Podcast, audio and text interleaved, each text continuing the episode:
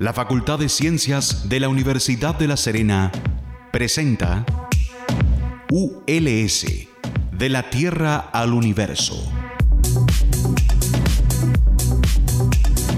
Porque el conocimiento científico nos pertenece a todas y a todos. Y una persona informada es una persona más empoderada. Por media hora conoceremos investigadoras e investigadores de nuestra región y cómo su trabajo puede mejorar nuestro día a día. En Radio Universitaria FM 94.5 presentamos ULS, de la Tierra al Universo.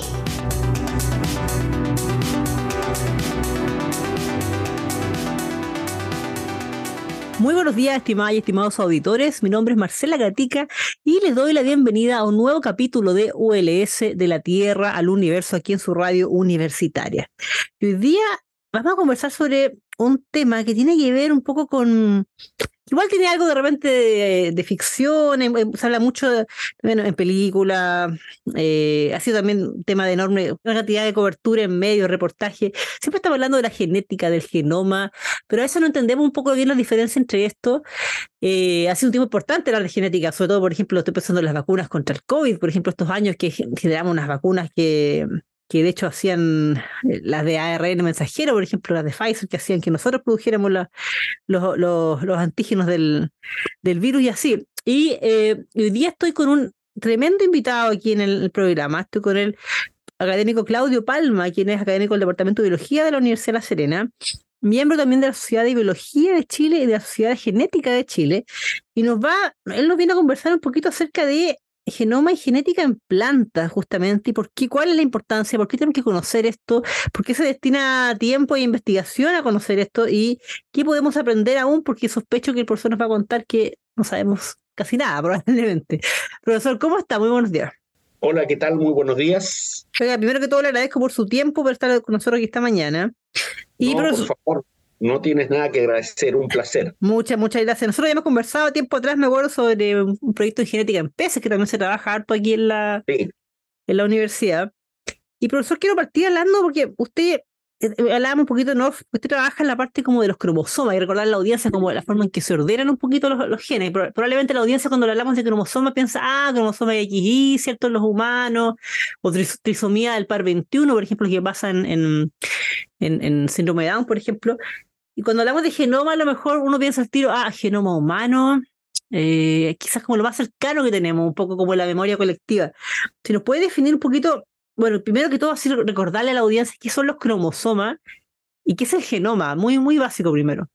Mira, eh, el término cromosoma viene del año 1888 por un investigador, un médico alemán, Waldeyer, que él acuñó ese término que básicamente significa eh, cuerpo, de la palabra soma, eh, croma, y croma que significa color, o sea, cuerpos coloreados que él encontró que estaban en el, en, el núcleo de las células. Y los veía el microscopio ahí, claro, veía estos cuerpos. El área de la citogenética, dentro de la genética, se dedica al, a estudiar los cromosomas. En el caso, por ejemplo, de los humanos, nosotros tenemos 46 cromosomas, pero en las plantas, por ejemplo, los números de cromosomas varían entre de, de 4 cromosomas a algo más de mil, uh, por ahí. Enorme, enorme el, número. 1044 me parece o 1040, pero es muy cercano a eso, ¿ya? ¿Y por qué esto es relevante? ¿Qué, importancia tiene para el común de la gente? Si tú te fijas dentro de un mismo grupo de plantas, eh, genera variaciones en las plantas. O sea, no es lo mismo que una planta. Aquí tenemos ejemplos cercanos, por ejemplo, eh, las uvas de mesa, ¿ya? Hay uvas de mesa que tienen el doble de cromosomas que tienen otras uvas y esas uvas son más grandes. ¿Hay una relación ahí, disculpe, tamaño de, de, o sea, cantidad de cromosomas y tamaño de este caso de la fruta o planta? En general sí, aunque no siempre, ¿ya? Ya. Pero cuando, mira, bueno, hay otros casos en que, suponte tú, cuando uno piensa en plantas de consumo como brócoli, como coliflor, como eh, rábanos, son todos de un mismo grupo que se llama el género eh, brásica, y fíjate que allí los números de cromosoma varían desde 18 hasta 38, y son todos variantes. Entonces, eh, una primera aproximación eh, al, estudiar los cromosomas en la cosa, en la parte más básica, solo el número, eso te permite caracterizar eh, grupos de, de, especies. El número de cromosomas es una característica estable dentro de una determinada especie. Ya, entonces tenemos, tenemos un poco una relación entonces entre características de la especie, tamaño también número de cromosomas. Hay que recordar a la audiencia que usted decía, bueno, los seres humanos tenemos 46, recordemos que son 23, 23 que vienen de la madre y el padre en el fondo, ¿cierto? Que, mm, que se mezclan probablemente insisto, lo más cercano que tenemos el XY. Recordar a la audiencia que los cromosomas son en el fondo el material genético, el ADN está agrupado, en el fondo y el microscopio puede ver esto. Eh, eh, en el caso de los humanos, todo el ADN que nosotros tenemos está repartido en 46 cromosomas, tal como tú lo acabas de señalar. Y profesora, y, recordar a la audiencia qué es lo que es el genoma, el tamaño del genoma, porque también puede que la audiencia se acuerde un poquito de esto cuando vuelvo al tema, siempre traigo el tema del COVID, que yo creo que alta, alta enseñanza nos trajo. Cuando hablábamos, cuando empezaron a llegar variantes nuevas, y recordar a la audiencia que se hablaba de que había que secuenciarla, ¿cierto? Los secuenciadores son distintos los equipos que hacen los PCR, que todo el mundo se hizo PCR, ¿cierto? Para detectar si tenía el virus o no. Pero los secuenciadores son como que hacen una lectura, una lectura del material genético, una lectura del genoma. Entonces, ¿qué, qué es el genoma? Bueno, el genoma es básicamente, si tú lo dimas eh, por el, tal como la palabra lo dice, es el total de genes que tiene un individuo y eso significa que estamos refiriéndonos al total de ADN que un individuo tiene. ¿Y algún tamaño? ¿Y por qué, y por qué también es importante, usted igual me contaba en off, saber el tamaño del genoma de, una, de un caso que usted estudia una planta, por ejemplo? A ver, porque como yo te decía también en off, eh, cuando nosotros tenemos una planta que tiene, se dan los siguientes casos, tenemos plantas que tienen 20 cromosomas y tienen eh, determinada cantidad de ADN y tenemos otras plantas que tienen la misma cantidad de ADN, pero tienen el doble de número de cromosomas, es decir, el material genético no es lo mismo que el material genético esté repartido en 20 cromosomas que esté repartido en 40 o en 60 o incluso en 1000. ¿Y por qué? Porque en efectos prácticos, ¿qué pasa con eso? Si uno quiere hacer, o sea, no solamente para efectos de estudio, pero para efectos de, no sé, aplicar un, no sé, estudiar alguna enfermedad de las plantas, algo, o sea, quiere decir que entre más repartido esté, puede ser más difícil pesquisar ese, esos pues es probable. Así, es, así es, sí, sí. Mira, eh, y yo te voy a poner un caso bien completo que no es, bien concreto que no es en planta. Nosotros hemos trabajado con colegas de la Católica del Norte en, ostiones. Hubo un proyecto eh, en el cual nos fue muy bien hace ya algún tiempo, que el propósito era obtener ostiones triploides, es decir, que en vez de tener dos juegos cromosómicos, uno de la madre y otro del padre, tuvieran tres. ¿Qué esperábamos con esto? Que por tener un número de cromosomas impar, estos eh, especímenes fueran estériles. Ah, ¿Por qué queríamos que fueran estériles? Por una cosa absolutamente comercial. La, en ese momento Chile era uno de los principales exportadores de ostiones en el planeta, ya, ostiones de cultivo. Pero ocurre que los dos grandes mercados para esto, el mercado norteamericano por una parte y el mercado europeo, pedían eh, productos distintos. El, el, el el ostión que se exportaba congelado, por ejemplo, a Europa, va completo, el músculo y, y el, lo que se llama el coral que corresponde a la gónada.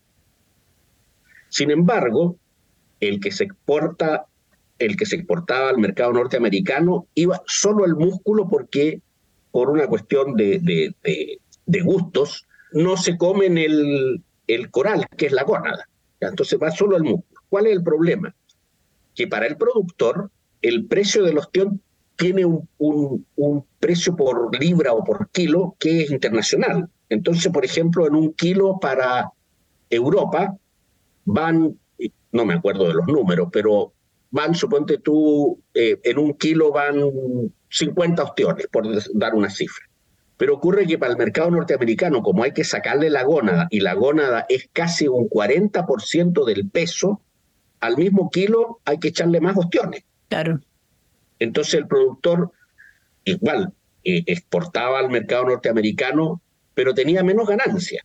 Claro. Entonces, ¿qué, ¿cuál fue el, origen del proyecto? hacer manipulación cromosómica para lograr ostiones triploides y como son estériles desarrollan una gónada atrófica, es decir, que en vez de, de, de constituir un 40% del peso, era un 10% o incluso menos. Entonces eso significaba que eh, tenían claramente eh, mayor ganancia. Claro, es un tremendo ejemplo que usted me dice de la genética del, con impacto directo, directo en, economía regional.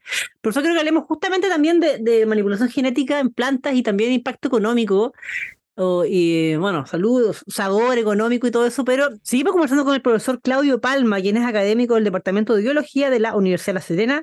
Además, él es parte de la Sociedad de Biología de Chile de la Sociedad de Genética de Chile. Y hoy día estamos hablando acerca de em, las plantas, pero específicamente estamos hablando sobre su la importancia de entender un poco, estudiar su material genético, saber cómo se agrupan en cromosomas, saber el tamaño de su genoma. El genoma, recordemos que es toda, todo el conjunto de, ADN, en el fondo, digámoslo así, que tiene, la, que tiene un individuo, en este caso las plantas. ¿Por qué es importante saber el tamaño de su genoma, cuántos cromosomas tiene? Porque el profesor nos estaba contando un poco acerca de lo que sabemos al respecto y de, y de estudios que se hacen que pueden tener impacto económico directo, justamente, tanto en en los productores, ¿cierto? En, el país, en la región y exporta. Usted nos contaba un caso recién, por ejemplo, de ostiones que se habían, se había hecho ingeniería genética un poco ahí, ¿cierto? Para, para poder mejorar eh, la ganancia que obtenían productores chilenos al venderlos, ¿cierto? En Estados Unidos, por ejemplo.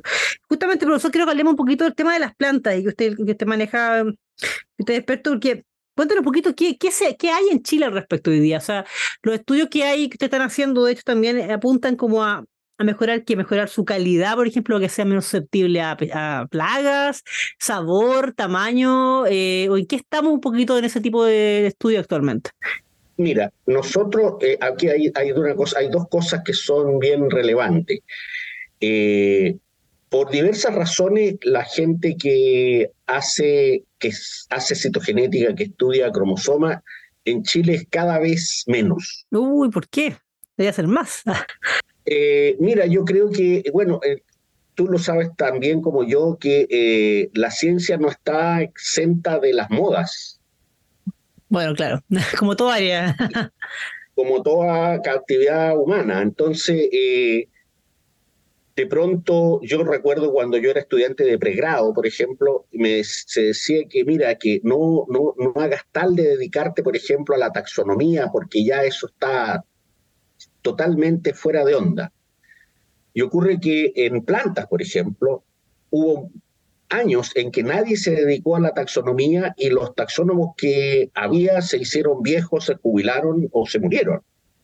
Y en este momento tenemos un problema severo que hay muy pocos taxónomos vegetales en Chile y se siguen necesitando porque tú no puedes trabajar con plantas sin saber qué planta es. Claro. O sea, eso es fundamental. Alguien que nos diga específico, esta es la planta, que nos describa, claro. Bueno, y un poco eso también ha pasado con la citogenética. Por ejemplo, aquí yo creo que el laboratorio que, que, que, que tenemos con Cristian Araya, yo creo que es uno de los pocos, si no el único, laboratorio en este momento que en Chile hace formalmente citogenética es probable que se haga algo de citogenética en otras partes. Pero, claro, se hace citogenética humana, pero con propósitos claramente de, de clínico. Claro.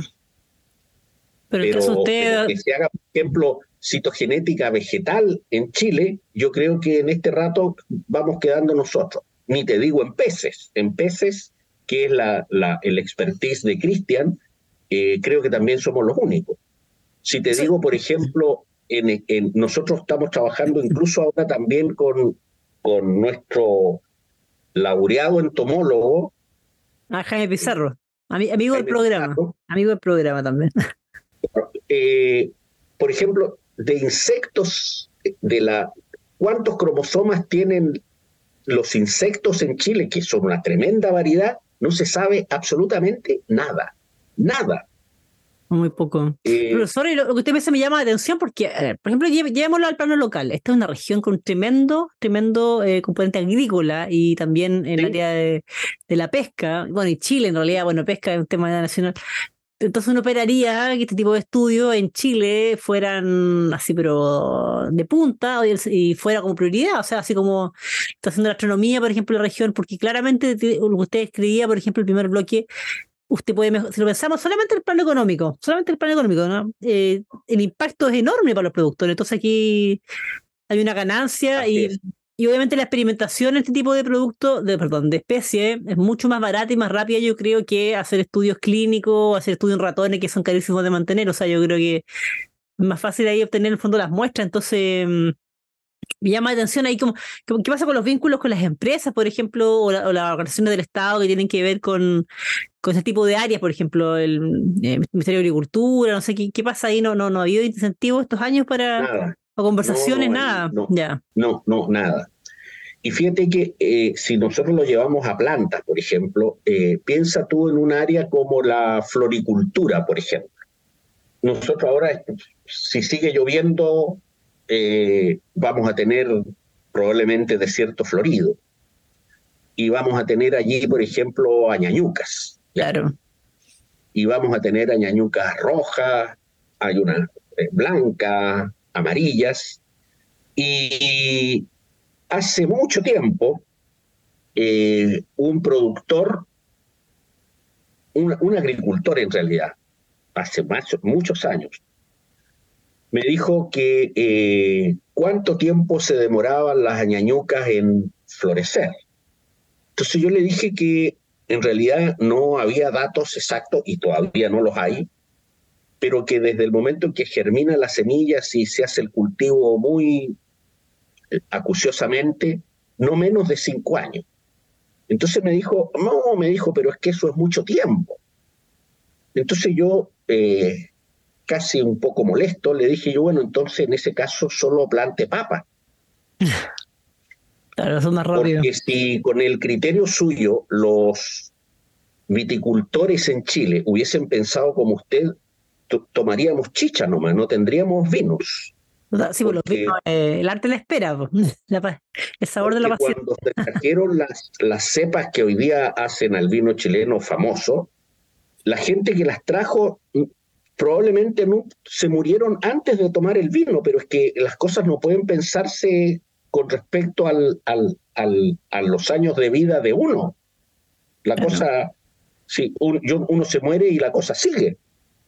Fíjate, por ejemplo, que en el caso de las añañucas, hay dos añañucas rojas.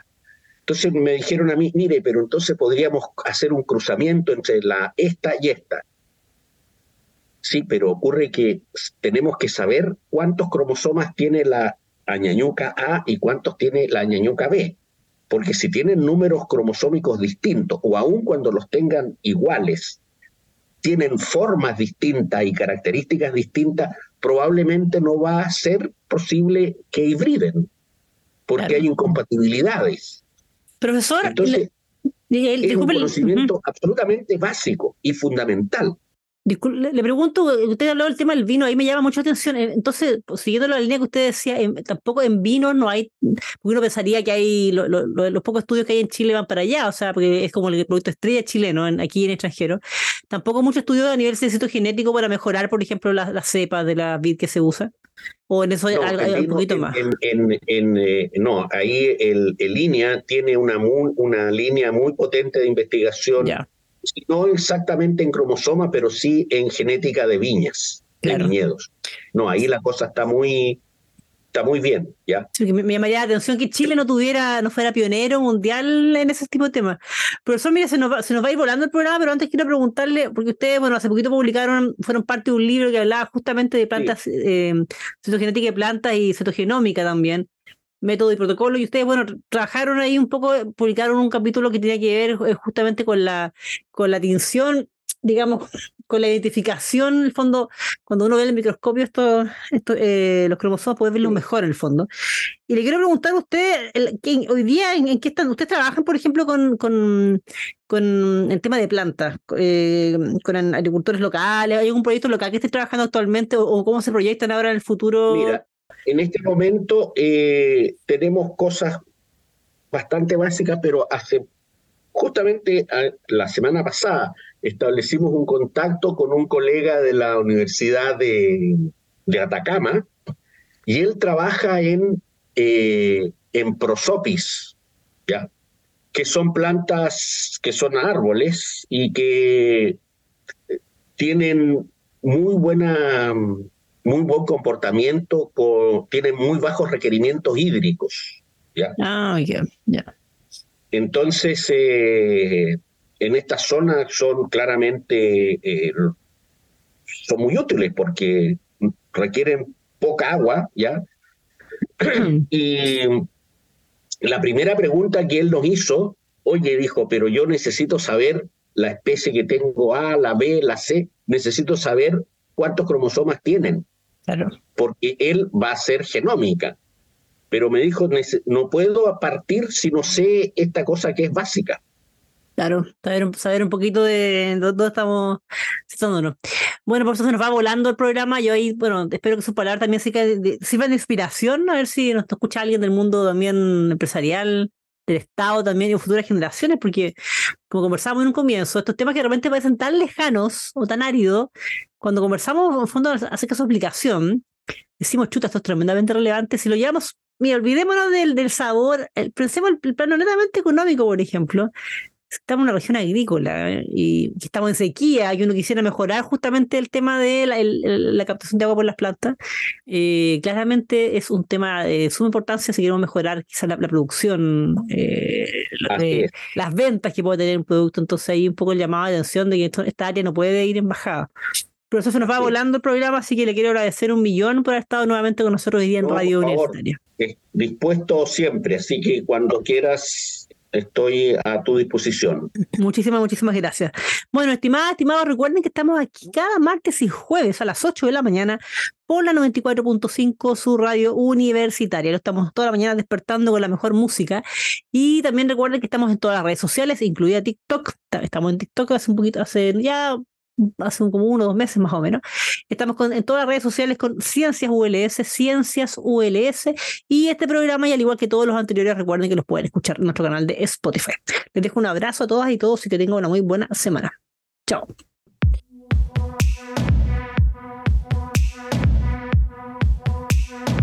La Facultad de Ciencias de la Universidad de La Serena presentó ULS, de la Tierra al Universo porque el conocimiento científico nos pertenece a todas y a todos. Y una persona informada es una persona más empoderada.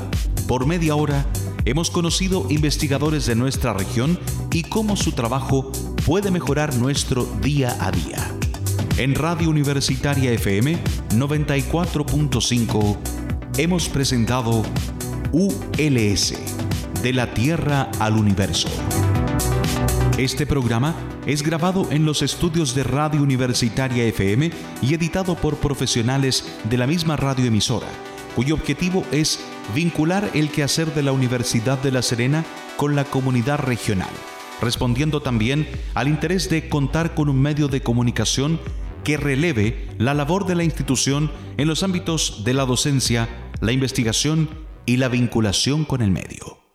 Las opiniones vertidas en este programa son de exclusiva responsabilidad de quienes las emiten y no representan necesariamente el pensamiento ni la línea editorial de esta emisora y o de la Universidad de La Serena.